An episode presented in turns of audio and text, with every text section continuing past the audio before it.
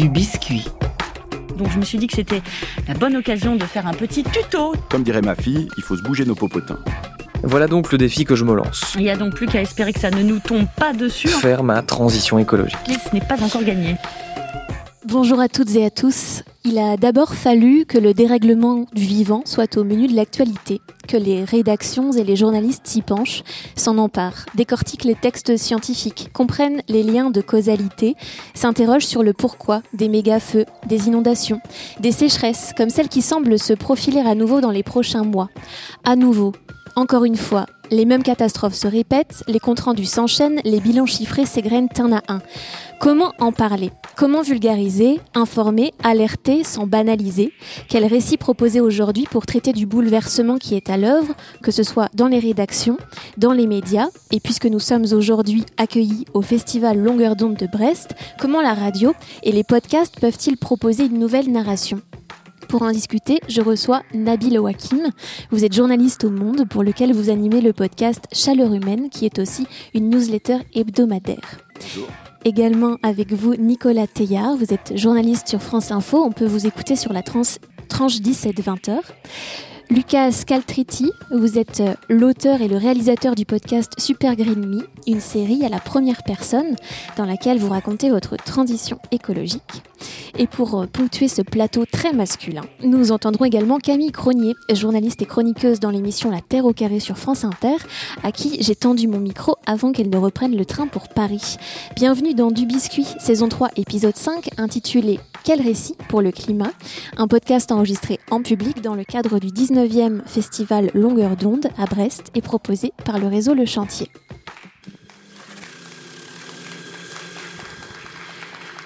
Bonjour à tous les trois. Bonjour. Merci d'avoir accepté cette invitation. Alors, vous ne traitez pas le climat de la même façon. Chacun va en parler. On va, on va parler de vos, vos approches de l'écologie. Mais avant, j'aurais aimé vous demander à quand remonte individuellement votre déclic personnel concernant l'urgence climatique. Lucas Euh, je me dévoue. Euh, moi, j'ai pas eu de déclic. Euh, ça s'est fait très très progressivement et ça a mis en fait beaucoup de temps. Euh, il a fallu que je me fasse un petit peu chier pendant le premier confinement euh, pour m'intéresser à ces questions-là, mais sans être écolo. Et par contre, c'est en m'y intéressant pour mon travail que finalement, après des lectures de, de rapports, après avoir lu et écouté des interviews de scientifiques, etc., j'ai commencé gentiment, doucement, progressivement à hum, maîtriser un peu plus les enjeux. Et, euh, donc en fait, ça s'est fait très très très tardivement. Euh, et moi, euh, ça doit remonter à il y a un peu il y a deux ans finalement. Donc il n'y a pas vraiment de déclic, mais cette véritable conscience écologique, elle est encore assez assez jeune chez moi. Nabil Wakim. Moi, j'ai été journaliste politique pendant plusieurs années, et c'est vrai que à ce moment-là, euh, la question climatique m'effleurait pas beaucoup. C'est-à-dire que je savais que c'était important, mais je comprenais pas grand-chose. Et puis, euh, j'ai eu des enfants, donc euh, ça m'a fait réfléchir. Et ensuite, je suis devenu journaliste chargé des questions d'énergie au service économie, et je me suis rendu compte que notre manière de traiter les questions énergétiques, c'était une manière assez traditionnelle. Euh, m'a dit euh, mon, mon camarade qui suivait avant les questions d'énergie au monde pendant 10 ans, il m'a dit ah tu sais moi c'était surtout les résultats de Total et d'EDF, euh, mais je crois que maintenant c'est plus vraiment comme ça. Et donc du coup j'ai regardé et c'est vrai que je me souviens très bien de la première semaine où j'ai commencé à traiter les questions d'énergie et où en fait euh, je voyais tous ces discours sur la transition énergétique, sur ce qui est en train de changer.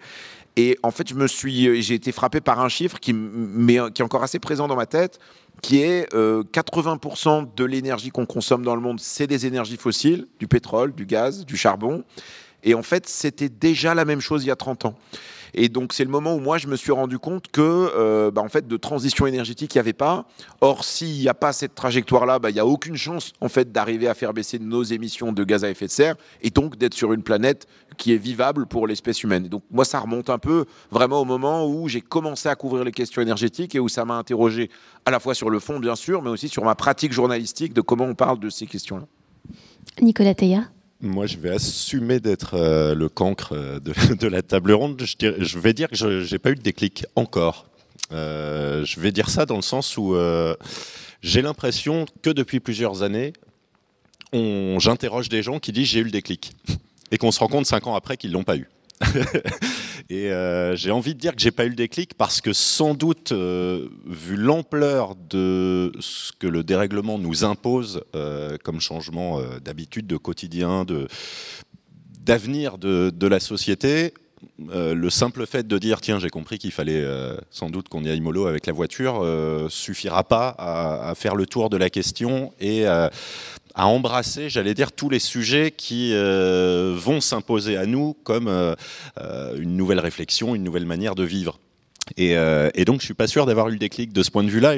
J'allais dire, euh, non pas à l'image de ma génération, parce que je pense qu'il y a beaucoup de gens qui peut-être l'ont eu et qui désespèrent déjà de, ce qu'on fait trop peu ou de ce qu'on ne fait pas, mais, euh, à l'image sans doute de, mon milieu euh, journalistique, qui est encore loin d'avoir saisi toutes les questions qui se posaient à nous, et, puis de, notre société, qui de toute façon n'a sans doute pas encore réalisé à quel point on allait devoir changer les choses, qu'on le veuille ou non.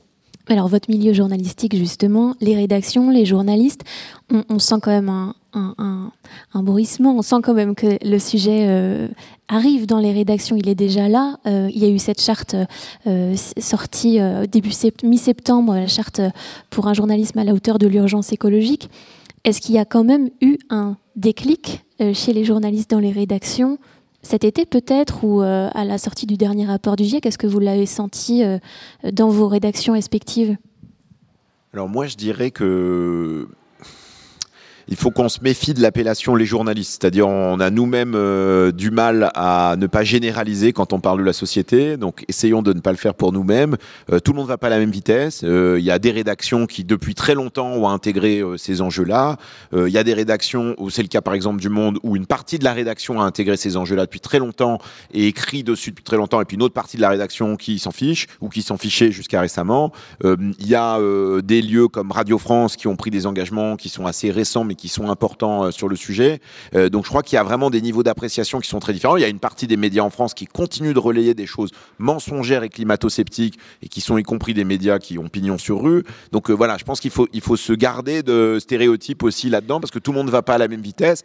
Et, en fait, dans le fait que tout le monde n'aille pas à la même vitesse, c'est aussi, je pense, assez porteur d'espoir parce qu'en fait, ça veut dire que les gens peuvent changer, qu'on peut progresser. Et pour moi, ça renvoie moins à la question de quand est-ce que les gens ont le déclic qu'à quel type d'organisation on en place pour qu'il y ait des évolutions au sein des rédactions. C'est-à-dire dans toutes les rédactions, dans tous les collectifs, il y a des gens euh, qui comprennent euh, la logique du changement climatique, qui comprennent ce que disait Nicolas, euh, c'est-à-dire la euh, l'ampleur des efforts qui sont à fournir pour transformer la société, transformer les modèles économiques, pour réussir la transition, pour s'adapter au changement climatique, ça, il y a des gens qui ont compris dans toutes les rédactions.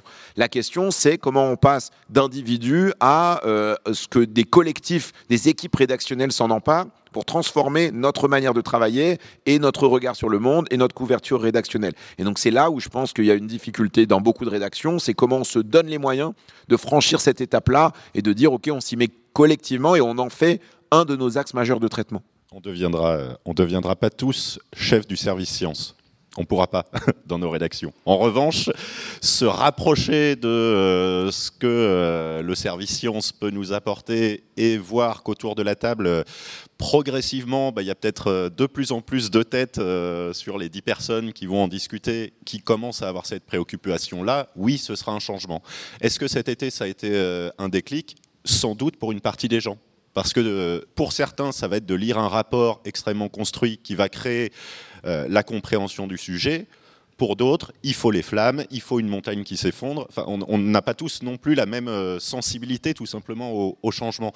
Et euh, je pense qu'il y a une partie des gens dans les rédactions pour qui il a fallu que ça brûle sur la moitié de la Gironde pour qu'on se dise ah bah oui, et puis à la quatrième canicule, quand même, il a l'air de se passer quelque chose. Alors que ça fait dix ans qu'on dit on va pallier la météo au changement climatique. mais on en a besoin d'une certaine manière. Et, puis si je me permets, effectivement, ce que tu dis est juste, euh, Nicolas, on va pas tous devenir des euh, chefs de rubrique science, euh, etc. Parce qu'en fait aussi c'est compliqué. Et que, alors bon, là, il faut pas faire de généralité, mais pour avoir fait ce qu'on appelle très pompeusement une grande école de journalisme, j'ai eu absolument aucun enseignement scientifique climatique, écologique ou quoi que ce soit. Et donc en fait, on arrive aussi, et on est souvent issu euh, de, d'études littéraires ou en sciences sociales, et donc en fait, on n'a pas du tout, du tout, du tout euh, cette sensibilité-là. Et même, on est un peu en opposition, on dit ah non, ça c'est des maths, ça c'est de la science, c'est trop compliqué, on n'y touche pas. Comme pour l'économie, euh, les, les journalistes, entre guillemets, euh, sont relativement mauvais sur l'économie. En tout cas, la majorité des, des journalistes sont pas très très bons en économie parce que voilà, ça nous fait peur, on comprend pas. Et le, le dérèglement climatique, c'est compliqué en fait. C'est de la science, c'est difficile.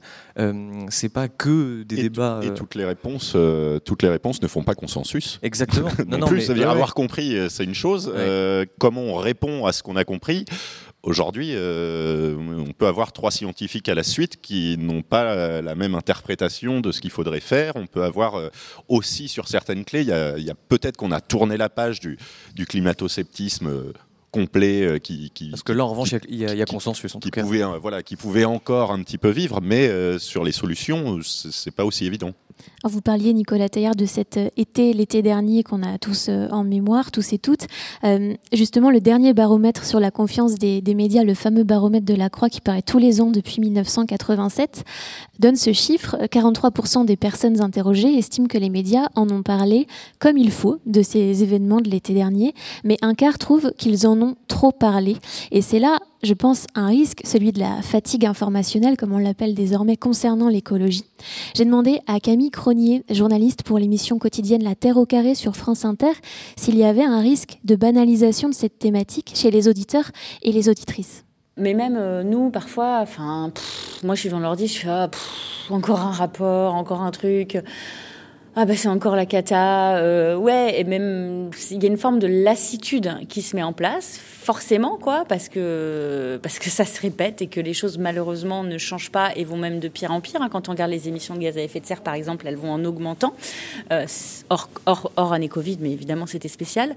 Et donc, euh, est-ce qu'il va y avoir une banalisation auprès du public? Je crois pas, parce que même si moi la première parfois ça me lasse, ça me déprime, euh, ça m'angoisse, euh, j'ai l'impression effectivement de En fait, je fais une, chronique le vendredi où j'essaye de trouver des bonnes nouvelles. Et c'est étrangement la chronique qui me déprime le plus à faire parce que pour trouver les bonnes nouvelles, il faut que je regarde toutes les autres mauvaises pour trouver éventuellement quelques bonnes nouvelles au milieu de la masse. Et c'est ultra déprimant. Mais est-ce que ça banalise pour autant? Je crois pas. Et dans tous les cas, euh, c'est justement euh, notre rôle, mon rôle, de réussir à, à, faire des chroniques et des sujets qui vont justement accrocher l'auditrice et l'auditeur, qui vont les interpeller et qui même pour la énième fois vont leur faire dire c'est la cata. Eh ben, ils vont quand même écouter. Et donc là, c'est à moi de réussir à faire en sorte que ça ne soit pas banal. Nicolas euh, Teillard, vous euh, qui êtes confronté chaque jour à l'actualité chaude, comme on dit, euh, sur une chaîne d'information en continu, comme les France Info, comment est-ce que vous, la rédaction, faites en sorte que ça ne devienne pas banal, justement, notamment dans des épisodes comme on a connu cet été de répétition, de catastrophes? Pas, banal, moi je suis pas trop inquiet là-dessus, sur le côté ah non, encore sur une catastrophe par exemple, parce que euh, sur un feu, j'ai du mal à imaginer. À, chaque fois, derrière un feu, par exemple, comme cet été, euh, c'est quand même aussi euh, des territoires qui s'en vont. Pour des gens, c'est des souvenirs d'enfance. Ça peut être aussi des habitations. Il y, a, quand même quelque chose de très humain derrière. Donc là-dessus, je ne pense pas trop à la lassitude. le mot ah tiens, ça c'est encore une cata. Il y, a un questionnement autour du côté apocalypse parce que non pas tellement la lassitude de voir des événements se répéter, mais euh, j'ai l'impression qu'il existe aussi chez euh, certains acteurs qu'on peut interviewer l'idée de dire bon bah, de toute façon 1,5, euh, 2 ou 2,5 ça a l'air foutu. Donc quelque part de dire à, à, quoi bon se lancer dans des efforts pour changer toute la société puisque de toute façon vous avez vu c'est trop tard. Euh, ça, ça peut être un risque de dire à, contre-productif. À, en fait. à, quel moment justement euh, on, intègre en fait cette question climatique dans tous les sujets et non pas seulement pour dire il y a une catastrophe ou il y a un rapport. Et à quel moment, en fait, parce qu'on est en train de discuter euh, de logement, parce qu'on est en train de discuter de la voiture qu'on utilisera dans 20 ans, parce qu'on est en train de parler d'aménagement de la ville, et, par exemple, c'est un sujet qui, qui n'a pas existé pendant la présidentielle, Personne ne dit euh, dans quelle ville on vivra demain, euh, aujourd'hui, quand on, discute euh, campagne présidentielle. Là, on participe à des réponses. Pas, tant comme une bonne nouvelle, c'est pas la question de dire une bonne nouvelle, c'est comment on va faire pour à la fois éviter sans doute un peu la catastrophe et puis aussi s'adapter à, une nouvelle réalité. et peut-être que c'est plus avec ces sujets-là qu'on va réussir à maintenir un intérêt que dans euh, la question de la lassitude vis-à-vis des mauvaises nouvelles. C'est une question de varier les points de vue et d'essayer de ne pas être trop alarmiste, en fait, c'est ça? En fait, je crois que c'est très important ce que, vient de dire Nicolas, parce qu'en fait, euh, on voit bien que pour les journalistes, il y a deux gros morceaux.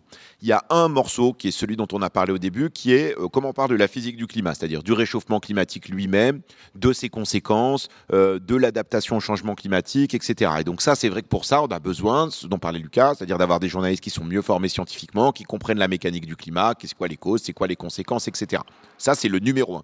Et ensuite, en deux, et c'est pas un ordre de priorité, c'est juste deux blocs différents.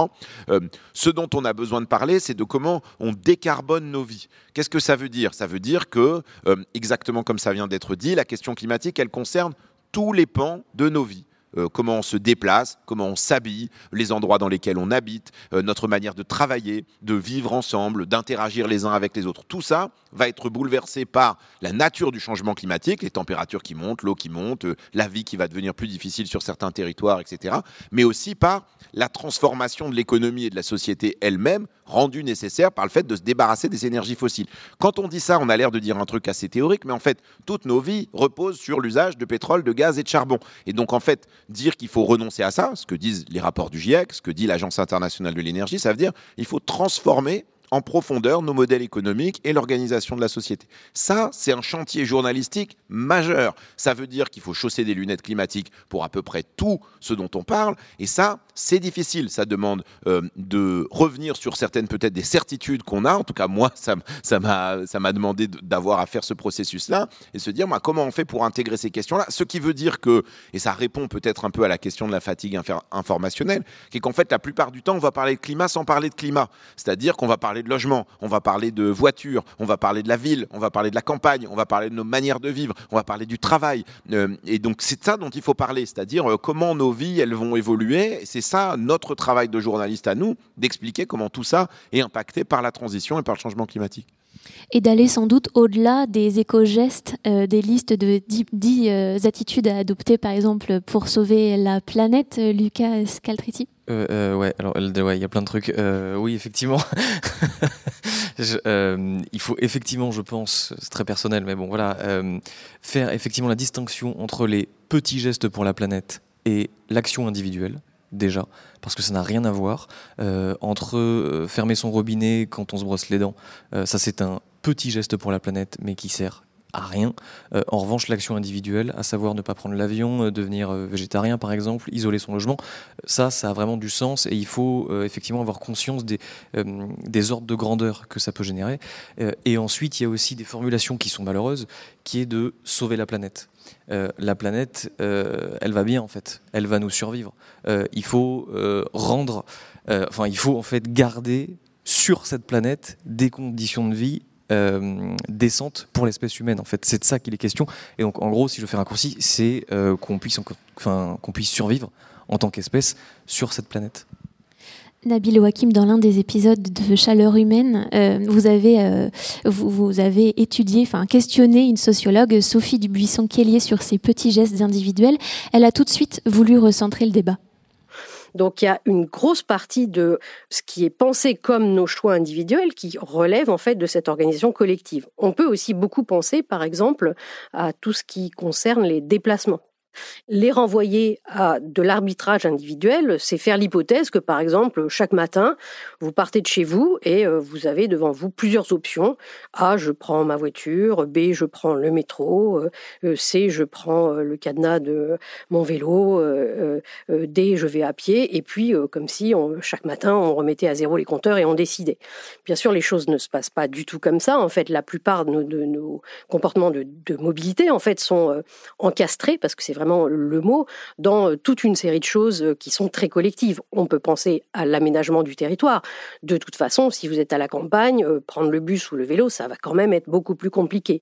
Et puis il y a toute l'organisation familiale qui fait que, eh bien, euh, c'est vous le mardi matin qui allez déposer les enfants, etc. Et donc ça n'est pas possible à ce moment-là, ce jour-là, de prendre le vélo. Bref, donc toute une série de, de dimensions collectives de nos gestes individuels est vraiment à prendre en compte avant de construire ces injonctions aux individus. Éviter les injonctions aux individus, est-ce que c'est difficile ça, Nicolas Théa euh, Difficile, je ne sais pas, mais je, vais prendre un exemple. Elle parle de poser les enfants. Poser les enfants, ça veut dire déjà que la voiture est pleine. Quand on circule autour euh, de Paris, euh, il y a, je crois, 80% des gens qui sont seuls dans leur voiture. poser la question de la personne seule dans sa voiture, c'est pas dire à celui qui prend la voiture seul, c'est pas bien, forcément. C'est euh, bah, par exemple poser la question euh, du budget des transports en Ile-de-France, des solutions qui sont proposées aux personnes euh, qui n'ont que ce choix-là pour aller à l'école, c'est poser la question des organisations collectives, il y a tout un tas de questions qu'on peut poser sans tomber dans le fait de punir ou de donner une injonction à celui qui fait mal. Et pourtant, euh, à l'arrivée, euh, il y a 8 personnes sur 10 qui sont seules et il va bien falloir euh, à terme qu'on soit moins nombreux. Donc je pense que le, dosage, il est un petit peu là-dedans sans, tomber dans le forcément le journaliste de solution avec justement un coup je fais injonction, c'est pas bien de prendre sa voiture et de l'autre je vous apporte un sujet solution sur, sur ça. Mais d'intégrer en fait euh, même dans les questions qu'on pose nous à des invités politiques, à des pouvoirs publics, euh, le fait que ces questions-là, elles font partie en fait des, enjeux et que quand on a un invité qui nous répond, je crois que la question climatique est vraiment très importante aujourd'hui, et eh ben ça veut dire, eh ben alors donne-moi une solution pour qu'il n'y ait plus 8 personnes sur 10 qui soient seules dans la voiture, mais 4 peut-être. Je pense qu'effectivement, en fonction de euh, nos médias, nos rédactions et de la façon aussi dont on fait du journalisme, euh, on a des, euh, des, difficultés qui sont différentes. moi, par exemple, avec mon podcast Super Green Me, pour le coup, c'est entre guillemets assez facile de pas culpabiliser l'autre parce que en fait j'ai beaucoup plus de temps. Euh, je enfin voilà c'est c'est mon j'en fais ce que je veux c'est mon podcast. Euh, il y a, un il y a un récit je voilà je raconte une histoire. Euh, on est j'anime pas une tranche info euh, comme toi Nicolas. Donc toi effectivement c'est beaucoup plus compliqué. Il y a un journal. Voilà. Et moi la petite astuce entre guillemets que j'ai trouvé pour ne pas culpabiliser les, auditeurs et les auditrices, euh, c'est de parler à la première personne, c'est de raconter euh, mon histoire et de documenter mes imperfections aussi. pour je suis pas un journaliste savant, je suis pas un scientifique, pas du tout. je suis un citoyen qui essaye de faire des choses et justement voilà de mettre le doigt sur ce qui va pas, ce que je peux faire, ce que je fais pas, et de donner aussi la parole à des gens qui font mal entre guillemets, justement pour dire bah oui, en fait, enfin c'est normal aussi parce que euh, on parle d'un manque d'éducation des journalistes sur ces questions-là, mais euh, plus largement, euh, il y a un manque d'éducation des citoyens sur ces questions-là. moi, le seul truc qu'on m'a appris dans ma scolarité sur l'écologie, c'est le recyclage. C'est tout. On m'a jamais donné un ordre de grandeur, on m'a jamais parlé d'énergie fossile, euh, donc on peut pas aussi aller mettre des injonctions auprès des gens en leur disant mais attends euh, comment est-ce que euh, tu peux cramer des énergies fossiles comme ça sans, sans être ému? La grande majorité ne le sait pas en fait, donc donc il faut un petit peu de de tolérance dans dans notre traitement de, ces sujets, mais on a pas tous les, euh, les mêmes possibilités et les mêmes contraintes. De tolérance et du coup de vulgarisation des pavés scientifiques. Euh, euh, qu'on reçoit chaque jour des pavés du, GIEC, des pavés de, Greenpeace dont vous parliez tout à l'heure en micro. On retrouve du coup Camille Cronier de la tête au carré, de la Terre au carré, qui explique comment elle parvient à vulgariser ces pavés scientifiques auxquels parfois elle l'avoue, elle ne comprend rien. C'est justement assez rigolo comme exercice, c'est-à-dire que sur une heure, quelque part, c'est assez long. Donc, euh, on va réussir justement à décortiquer à ce pavé là dont vous parlez, à en faire quelque chose d'assez digeste et d'assez diffus, parce qu'en vrai, en une heure, on a le temps d'y aller euh, en douceur. Et moi, ce que j'adore, c'est que dans ma chronique, il y a un format de 4-5 minutes. Parfois, je fais des choses très scientifiques. Euh, de la paléontologie, de l'astrophysique, vraiment plein de trucs, de la génétique. Et, et, souvent, d'ailleurs, pas, pas parfois, souvent, c'est des choses, je n'y comprends rien à la base ou quasiment rien, ou ça va être des choses liées aussi au, monde animal. Et je trouve ça génial de justement être dans ma position qui à la base n'y connaît rien. Les scientifiques, bah, eux, ils sont dans leur truc, donc parfois ça les désarçonne un petit peu. Et je les interviewe. Parfois, je leur dis même, bon, imaginez, j'ai 8 ans. Qu'est-ce que c'est exactement euh, ce que vous me dites là, etc. Et je trouve ça super à la fin de réussir à expliquer euh, quelque chose. Une fois, j'ai fait une chronique sur qu'est-ce que c'est qu'une vague scélérate, et euh, j'ai eu un super spécialiste des vagues scélérates, etc. Donc il y a de la physique, il y a plein de choses qui se passent. Et voilà. Et en cinq minutes, j'ai réussi à expliquer le truc que moi, la première, j'ai compris. Et donc je me suis dit, bah, c'est cool, les autres, ils vont avoir compris. Et c'est un petit défi, c'est assez sympa à faire. C'est assez sympa à faire, dit Camille Cronier. Euh, Nabil Hakim, vous, dans votre, euh, dans votre podcast, vous avez aussi ce temps long, vous recevez aussi des, scientifiques, des spécialistes, euh, des universitaires. Pourquoi vous avez choisi le, format podcast pour le faire, alors même que vous aviez les colonnes du monde pour les faire parler? Est-ce que le son, ça facilite Est-ce que c'est un média qui facilite l'explication scientifique? La complexité Je pense qu'il y a deux choses. Il y a une première chose qui était d'abord euh, liée à l'organisation de la rédaction du Monde, qui, comme beaucoup de rédactions, fonctionne en silo. C'est-à-dire que euh, les gens couvrent un domaine en particulier. Euh, il y a la personne qui s'occupe du secteur de l'automobile, moi je m'occupais de l'énergie. Dans le service politique, les gens travaillent par partie. Dans le service société, les gens travaillent sur différents secteurs de la société. Et du coup, c'est difficile d'avoir une vision d'ensemble. Et en fait, le fait de lancer Chaleur Humaine, donc sous forme de podcast hebdomadaire et de newsletter, c'était une manière de dire, bah, en fait, on peut s'adresser, on, peut, s'intéresser à ces différentes questions en mobilisant différents journalistes de la rédaction pour euh, euh, nous aider à le faire, un peu sans rester dans ces silos auxquels on est habituellement euh, contraint. Donc ça, c'était la première chose. Et la deuxième chose, c'était sur le choix du format. pour dire la vérité tout à fait égoïste, c'est que moi, j'avais envie d'essayer de faire un podcast parce que ça m'intéressait et que j'avais jamais fait ça. Et donc, il y avait surtout ça comme motivation. Il y avait aussi effectivement l'idée de dire, est-ce que le son, c'est une manière de s'adresser aux gens en les un peu plus par la main. Euh, moi, j'essaye de euh, commencer toujours les épisodes par des expériences personnelles et surtout des questions que moi je me pose vraiment, c'est-à-dire des interrogations que j'ai, une forme de curiosité sur un certain nombre de ces sujets et d'essayer d'amener mes interlocuteurs à être le plus explicite possible dans leurs réponses là-dessus. précision là-dessus, c'est la, la, différence que je faisais tout à l'heure entre la vulgarisation scientifique des rapports du GIEC, de la mécanique du climat, d'une certaine manière, Chaleur Humaine est plutôt sur la deuxième partie, c'est-à-dire sur comment on décarbone euh, la société, comment on fait pour se débarrasser des énergies fossiles, et donc la manière dont on l'a pensé. Euh, moi qui suis très nul pour les titres de podcast, je voulais qu'on appelle ça comment on fait. On m'a dit que c'était nul, mais, euh, mais quelque part, c'était un peu ça la logique, c'était de dire on va faire venir des gens on va leur dire ok, vous, êtes spécialiste de tel domaine, je sais pas quoi, l'aérien, la voiture, les panneaux solaires, je sais pas quoi. Ok, comment on fait pour se débarrasser de l'avion? Comment on fait pour qu'il y ait moins de pétrole? Qu'est-ce que ça veut dire une société dans laquelle euh, euh, il y a beaucoup d'énergie renouvelable. Euh, voilà, donc d'essayer de rentrer un peu dans cette mécanique-là.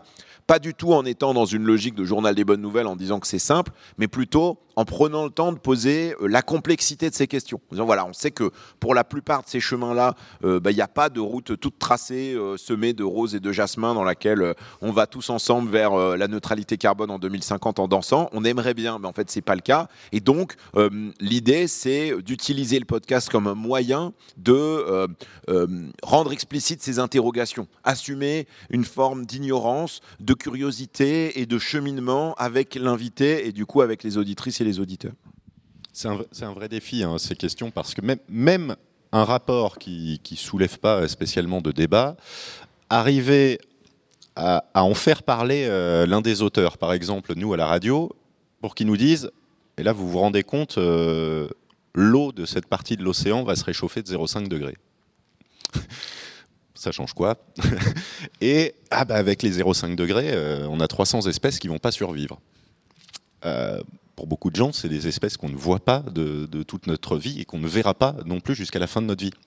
Et donc, pour expliquer en quoi ce petit changement sur un écosystème, à un moment donné, rebondit sur euh, un impact au bout de la chaîne qui finit par arriver jusqu'à nous, déjà, euh, c'est un défi. Et euh, dans une limite de temps qui est celle du média généraliste qui est le mien, mais aussi de tous les grands médias généralistes et, des émissions. Tout le monde ne regarde pas euh, le documentaire qui fait deux heures, donc ça passe aussi par ces créneaux courts. Comment on fait pour essayer d'arriver sur quelque chose qui, est parlant euh, sans dénaturer le, rapport?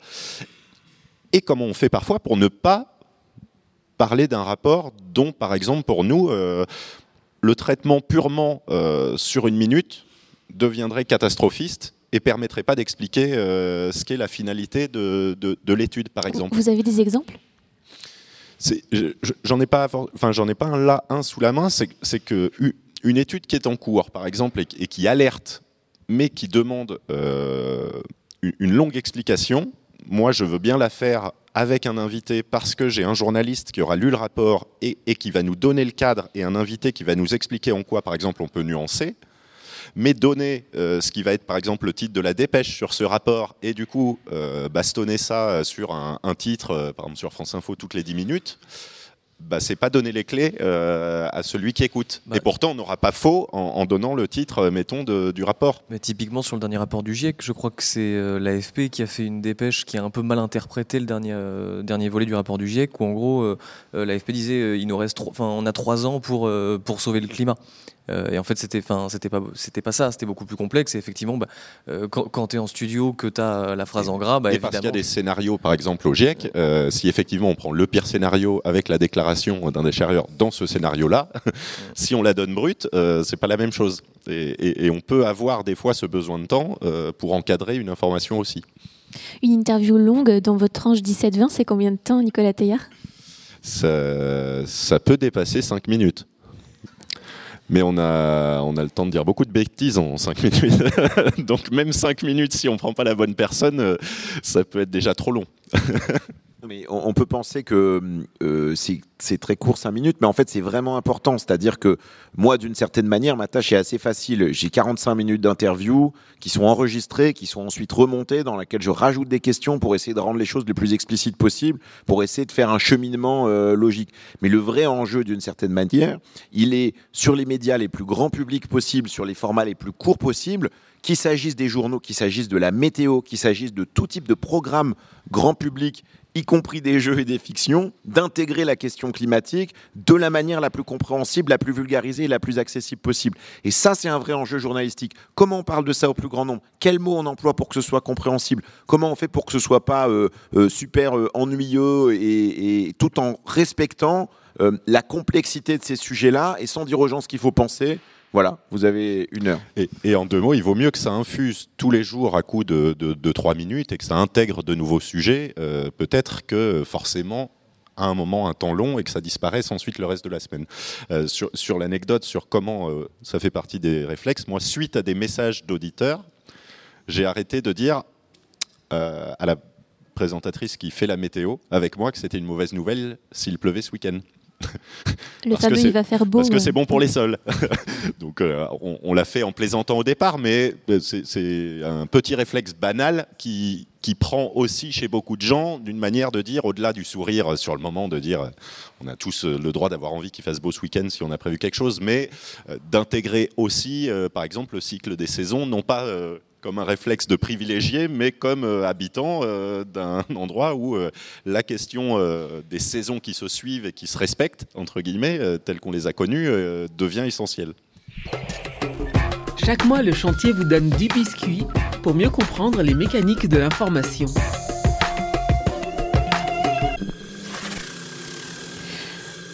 Alors avec le podcast, c'est le jeu qui a pris la parole, un pronom personnel jusqu'ici banni du journalisme, euh, mais qui permet aujourd'hui d'aborder des questions d'écologie liées au climat avec un regard neuf. On en parle juste après ces extraits de Super Green Me, puis de Chaleur humaine, dans lesquels on vous découvre un point commun, Lucas Scaltriti et Nabil Hakim. Ce qui pollue le plus chez moi, c'est mon alimentation. C'est essentiellement la viande la responsable. Parce que c'est vrai que le premier truc qui peut venir à l'esprit, ou qui me venait à l'esprit, en tout cas moi avec la viande avant, c'était le bien-être animal. Mais en fait, c'est une source de pollution qui est considérable.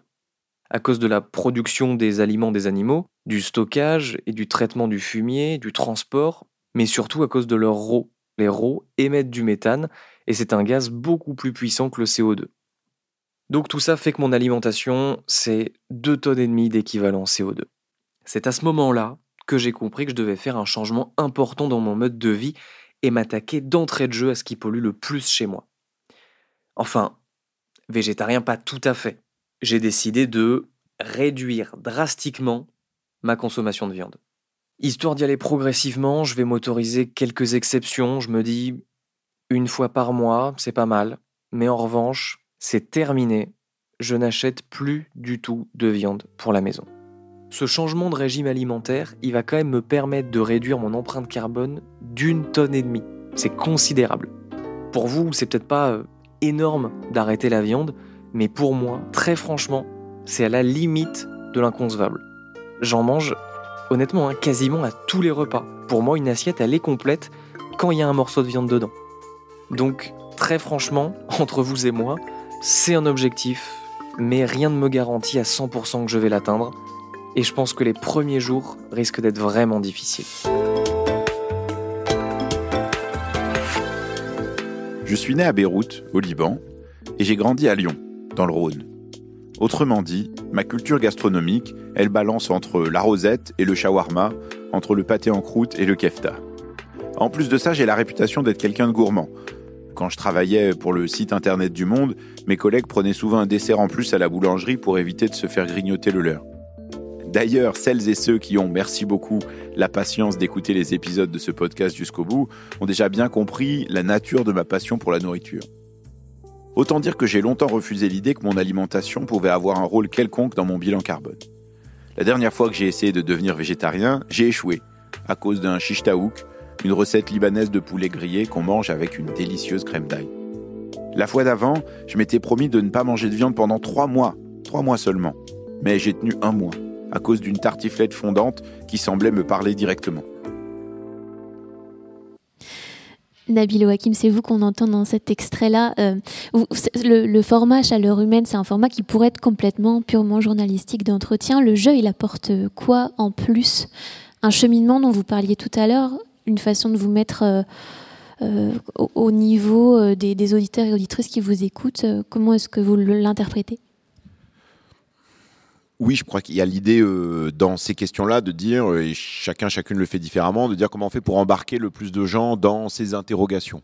Et euh, Lucas en parlait tout à l'heure, c'est aussi une, manière de faire preuve d'une forme de sincérité, de dire dans tous ces sujets-là, il y a des contradictions, il y a des frictions, il y a des choses avec lesquelles on, enfin dont on ne sait pas se dépêtrer parce qu'en fait évidemment bah, quand je disais ça va changer ou c'est en train de changer nos modes de vie à beaucoup d'égards bon bah en fait c'est difficile de traiter de ces questions-là et de rentrer vraiment en profondeur dedans de manière tout à fait insensible et de dire bon voilà en fait euh, l'empreinte carbone de la viande tant donc en fait il faut manger tant de moins de viande l'empreinte carbone du transport tant donc voilà arrêtez de prendre l'avion prenez plus votre voiture etc on peut le faire mais euh, c'est aussi une question de transparence vis-à-vis -vis des gens qui écoutent et de sincérité de dire bon bah en fait oui, ces questions-là ne sont pas faciles. Et euh, évidemment, on le prend, et Lucas et moi, plutôt sur le ton de la rigolade, en disant voilà, bon, euh, c'est pas simple, euh, et, ça, n'a l'air de rien. Mais en fait, je pense que ça parle à beaucoup de gens, le fait de reconnaître, premièrement, le fait que c'est pas facile, et deuxièmement, le fait de dire qu'on ne sait pas. C'est-à-dire qu'on n'a pas nécessairement la clé. Moi, je travaille dans une rédaction, Le Monde, dans laquelle on ne dit pas je et on dit surtout pas je ne sais pas. Notre travail au monde, quand on est ce qu'on appelle rubricard, moi j'étais rubricard sur les questions d'énergie, j'étais rubricard au service politique, notre travail c'est de savoir, c'est de comprendre, d'expliquer, d'être les meilleurs dans notre domaine. C'est ça qu'on nous apprend. On nous dresse à faire ça et c'est tant mieux et c'est la force, la valeur ajoutée du monde, c'est ça. Et donc, quelque part, le fait dans le podcast d'admettre l'idée de dire bah en fait ça je sais pas. Et donc je vais poser la question. Et donc je déroule devant vous, je déplie ce processus d'interrogation éditoriale, faisons-le collectivement, euh, bah, c'est quelque chose de nouveau pour nous, euh, y compris pour moi d'ailleurs, mais euh, dont on espère que ça puisse permettre d'embarquer un certain nombre de gens dans cette dynamique. Lucas Caltriti, juste avant de vous donner la parole, j'aimerais qu'on entende un extrait euh, désormais culte de votre podcast, celui dans lequel on entend votre mère qui vous engueule quand vous lui annoncez que vous ne mangerez pas de viande à Noël alors qu'elle vient justement d'acheter le foie gras pour le réveillon. Ça va maman? Ouais, ça va. Je t'appelle pour te pour t'annoncer un truc un peu spécial. Euh, est-ce que tu te souviens du documentaire Super Size Me? Tu sais, c'est le, le mec qui bouffait McDo euh, matin, midi et soir. Tout à fait, tout à fait. Euh, et ben du coup, moi, je me lance dans un nouveau podcast qui va s'appeler Super Green Me. Et au lieu de manger McDo euh, matin, midi et soir, en fait, je vais essayer de vivre de façon euh, très écolo. D'accord. À partir de quand? À partir de maintenant. Ah putain de toi, t'aurais pu attendre les fêtes, non? Non, mais j'ai commencé il y a quelques temps déjà. Il y a il y a 2-3 semaines. Et c'est chaud? Euh, non, en vrai, pour l'instant, ça va. Ce qui veut dire que pour Noël, il va falloir te faire un repas spécial, je suppose. Bah, j'ai arrêté de manger de la viande, ouais. Oh putain, j'ai acheté hier les trucs, Lucas.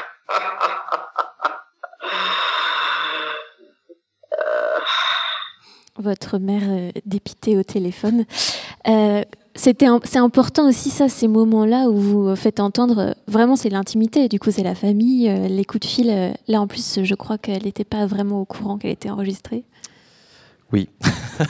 Euh, pour justement euh, ce dont Ou parlait une très bonne comédienne. Non, non. non, mais pour euh, effectivement ce que disait Nabil est vrai, le jeu en fait permet une grande sincérité. Euh, et alors là, pour avoir le plus de sincérité possible, j'ai effectivement caché la vérité à ma mère. C'est-à-dire que je l'ai enregistrée d'abord et je l'ai ensuite prévenue qu'elle avait été enregistrée. Euh, donc je l'ai un petit peu pris au piège. Euh, mais voilà, pour justement euh, avoir la, la- la- la plus grande sincérité. Pardon, c'était quoi la question? La question c'est qu'est-ce que ça apporte justement Oui. le, le jeu dans votre dans votre cheminement et en termes de pédagogie aussi peut-être? Ou alors tout simplement de mise en récit pour les pour les auditeurs et auditrices? Bah, moi, le, le jeu, il est absolument crucial. Déjà, s'il n'y a pas le jeu, il n'y a pas ce podcast, il n'existe pas.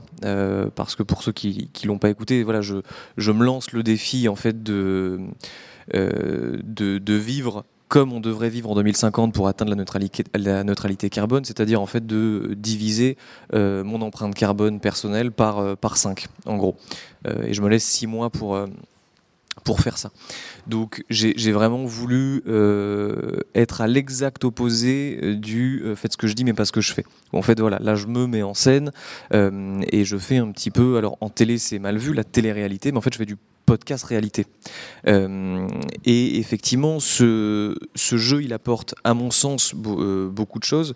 On en a parlé tout à l'heure, mais le fait déjà de pas culpabiliser, de déculpabiliser un petit peu les gens, et au-delà de ça même de déstresser les gens. Parce qu'il y a, euh, enfin il n'y a pas vraiment, mais en tout cas on le ressent euh, comme tel, il y a une, espèce d'injonction à la perfection écologique euh, qui plane un petit peu à chaque fois au-dessus de nous. Et dans le, j'ai- participé à une marche pour le, pour le climat et il y, y a des épisodes dans, dans le podcast où, je le raconte. Je pose une question toute bête à des gens qui sont dans le cortège de la marche pour le climat. Euh, Est-ce que vous êtes écolo? On se doute qu'ils vont nous dire bah oui, enfin euh, s'ils sont pas écolos, qu'est-ce qu'ils foutent dans une marche pour le climat?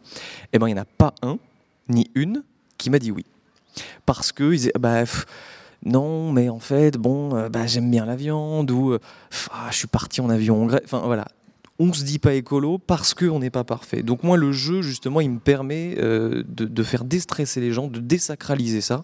Euh, écolo c'est pas parfait. Écolo c'est avoir conscience de ces enjeux-là, c'est essayer de faire des choses, euh, mais c'est aussi se dire euh, je peux pas tout faire. Euh, et c'est effectivement ce dont on parlait avec Nicolas et Nabil. Et il y a aussi l'échelle collective qui est euh, primordiale là-dedans. Donc voilà, moi le jeu me, me permet de faire ça. Euh, il me permet aussi voilà de bah, de, prendre vraiment l'auditeur ou l'auditrice par la main aussi. Euh, je, trouve que ça permet de, mieux intégrer les choses, de mieux les digérer. Parce que, en fait, moi, je consomme beaucoup euh, de, récits journalistiques à la première personne. J'aime beaucoup ça. Ça me permet, moi, euh, de d'embarquer aussi. euh, Il y a, par exemple, à l'époque, il y a une émission qui s'appelait L'effet papillon sur Canal+, et il y avait un journaliste, Benoît Chaumont, qui faisait beaucoup de choses incarnées. Alors, d'un point de vue de l'image, c'est pas incroyable, c'est pas sublime, mais en fait, on voit Benoît Chaumont, il faisait un truc qui s'appelle le di- Dictature Tour, il partait dans, des dictatures, et, et c'était génial en fait, parce qu'on était vraiment avec lui dans ce truc, et j'ai appris beaucoup plus de choses que si j'avais regardé, euh, désolé pour ceux qui font ça, mais un reportage science sur Arte euh, qui allait me parler de la dictature en Corée du Nord pendant deux heures et quart. Là, lui, en dix minutes, un truc incarné, j'ai appris beaucoup plus de choses. Euh, donc ouais, moi, le jeu est, est- est central et m'apporte beaucoup. Nicolas Teillat Il y a une- je me faisais une réflexion en, en t'entendant parler, même sur l'aspect sérieux ou non de la chose. C'est que tu as dit le mot écolo. C'est le seul parti politique qu'on appelle Oui. par son surnom depuis 30 ans. Et euh, je demandais à Nabil, qui était dans un service politique, j'ai jamais entendu dans une rédaction quelqu'un dire socialo. Et derrière ça, il y avait l'idée aussi que c'était l'image de d'un parti qu'on prenait pas forcément au sérieux. Alors après, là, ça s'attribue plus à, à- à une réflexion. Ah. C'est noté. Vous voyez qu'on les prend pas au sérieux. on nous met dehors. on, va, on, va, devoir quitter bientôt, mais on reste encore un petit peu. Euh, on l'aurait voulu, on l'aurait pas eu. Euh, et, pour, pour, le jeu, par nous, à, France Info, on peut pas le faire. Euh, enfin, on, ne pourrait pas prendre cette forme-là, euh, mais comme on ne manque pas d'humour, on a un collègue qui s'appelle Nicolas. Mais dans, certains reportages, il y a un petit peu de jeu. Benjamin Elie qui voilà, on, l'a dans les reportages pour, pour emmener les gens, mais, mais on l'a pas sur un parti pris, qu'on va dire, de d'histoire. En revanche, on a un, on a un collègue qui s'appelle Frédéric Carbone, le bien nommé, et du coup, nous, on a par exemple décidé de faire une émission qui s'appelle l'empreinte carbone, ou c'est Frédéric à l'inverse qui va chez les gens alors je dis les gens, c'est, euh, l'idée c'est de faire un territoire euh, et de poser une question qui a un rapport avec le climat en s'invitant finalement, et là où ça, ça, tord un petit peu le récit habituel de France Info, c'est que le, on n'y va pas simplement justement pour un reportage, c'est-à-dire pour une case de 2-3 minutes, c'est-à-dire qu'on va faire, il va y avoir quasi deux fois une demi-heure sur entre midi et 14 heures quand il est à l'antenne, et donc on installe aussi l'antenne dans un endroit, et ça il le fait toutes les 2-3 semaines, et c'est on va dire, dans, la rigidité un peu plus importante qui est la nôtre, une manière aussi justement de, de, faire entrer la question climatique à travers plein de thématiques différentes et en se posant aussi à l'endroit où ça se passe. Parce que une interview euh, que moi je peux mener en studio en disant euh, bah tiens le massif du Mont Blanc ça va pas fort la mer de glace, euh, c'est pas la même chose quand on entend le bruit de pas des cailloux parce qu'on est au milieu sur une émission en direct comme ça. Et justement, merci pour cette transition. Vous ne saviez pas, mais je voulais vous faire entendre la fonte d'un glacier. Euh, le, son a été pris par le Guardian, le journal euh, euh, britannique qui a fait le de faire entendre en fait le changement climatique à travers un reportage en Antarctique en 2020. Je vous propose d'écouter un petit morceau d'un glacier qui fond.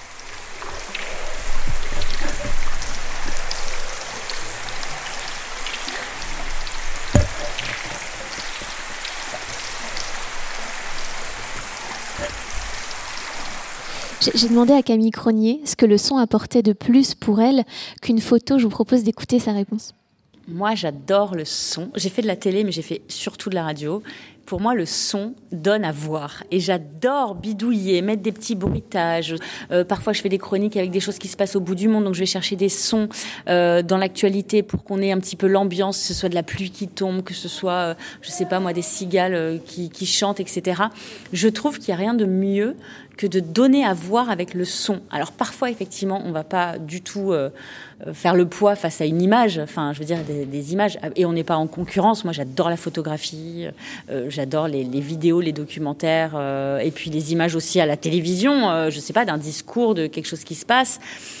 Mais la radio, il y a un truc un peu plus intime, je sais pas comment expliquer, euh, un truc aussi assez facile finalement même si aujourd'hui tout le monde se balade dans la rue avec son téléphone à regarder euh, son écran, euh, la radio, ben, on met son casque, on peut être dans le bus, on peut être dans le train, on peut être en train de marcher dans la rue. On n'a rien à faire à part juste avoir le casque sur les oreilles et on voit. Donc euh, voilà, la radio, j'aime bien ce côté. Vraiment, moi, c'est pour ça que j'adore ça et j'adore faire du montage. J'adore mettre des sons d'ambiance, des petits mixages, des petits machins. je trouve ça génial parce que on va mettre juste un petit, un petit quelque chose et d'un coup, ça va donner une toute autre dimension au sujet et d'un coup les gens qui écoutent eh ben ils vont voir. Et c'est ça que je trouve vraiment mais magique j'adore ça. Du coup je vous pose la même question à, tous les trois. Qu'est-ce que le son apporte selon vous de plus que l'image ou le texte euh, sur ce sujet-là de l'écologie? Bah, moi, moi, je dirais sur ces émissions-là où on se déplace, qui, qui, nous mettent dans un environnement, et du coup, il y a un imaginaire, et on se projette, et, et on perçoit sans doute plus la réalité. Euh, en revanche, c'est une vraie difficulté en termes d'infos. C'est-à-dire sur des émissions de reportage, sur des émissions de magazines, effectivement, on baigne dans un environnement, c'est plus facile. Euh, quand on parlait de solutions et de faire intégrer le climat dans tous les sujets, c'est très difficile en fait d'utiliser euh, l'aspect sonore des réponses aux questions climatiques. Parce qu'en plus, je l'associe presque plus à la catastrophe. Là, on parlait, ah, tiens, un glacier qui fond. moi, cet été, avoir le bruit de la forêt qui flambe, pas de problème pour avoir le bruit euh, du replantage des arbres pendant 10 ans sur quelle bonne solution on apporte à une forêt qui a brûlé, euh, c'est compliqué d'avoir un son en fait. Nabil Wakim Oui, moi je suis pas vraiment confronté à ça parce qu'en réalité, moi je fais des podcasts d'entretien et donc euh, se pose assez peu la question de comment on fait entendre euh, les catastrophes climatiques. Et du coup, moi j'ai plutôt exactement le problème que décrit Nicolas, c'est-à-dire comment faire comprendre à travers du débat, de la conversation, euh, quelles trajectoires sont possibles. Et donc ça, c'est vrai que c'est difficile et ça requiert. Et pour moi, ça a été une transformation journalistique. Je dis souvent ça en tant que journaliste de presse écrite. Quand j'appelle les gens, d'habitude, je leur demande des infos.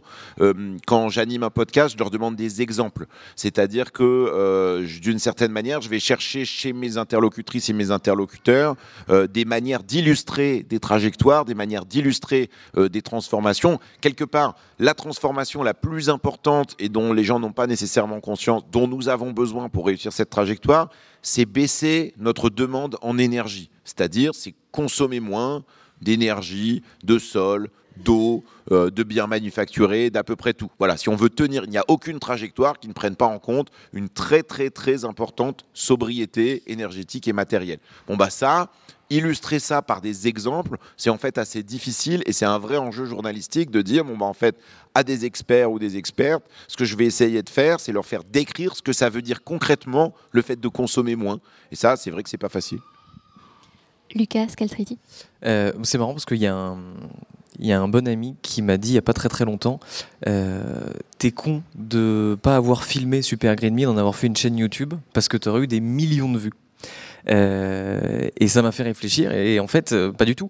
Euh, moi, le, le son m'apporte énormément, mais pas tant sur l'écologie qu'en fait sur les témoignages. En fait, moi, le son m'a permis d'avoir des témoignages que j'aurais jamais eu avec l'image, par exemple. Alors bon, là, l'appel à ma mère, si j'aurais pu me filmer en, en Tu la- aurais osé.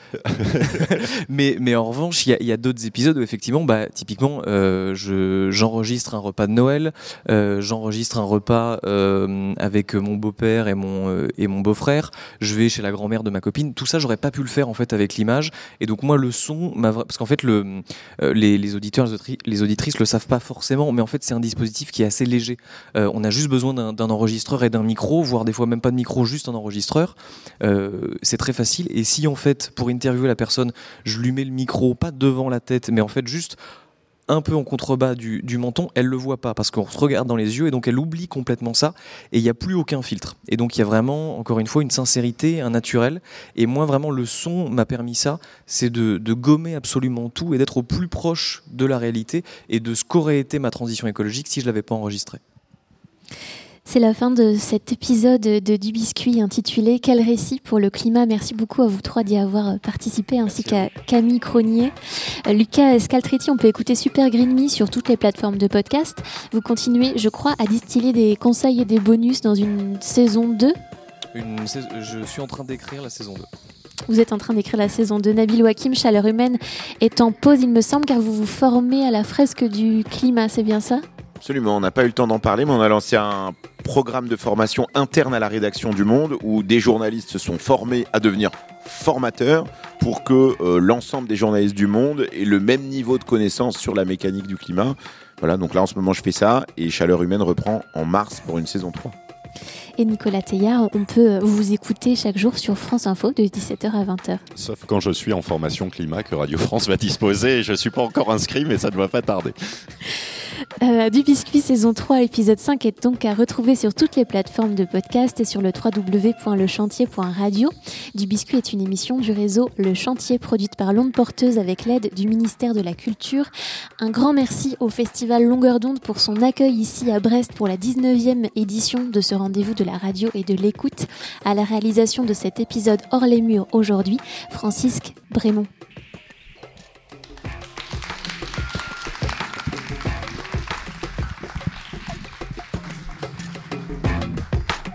Benoît Bouscarel, Tiffaine Crézé et la rédaction du chantier. Du biscuit, saison 3. Une production de l'onde porteuse et du chantier avec le soutien du ministère de la Culture.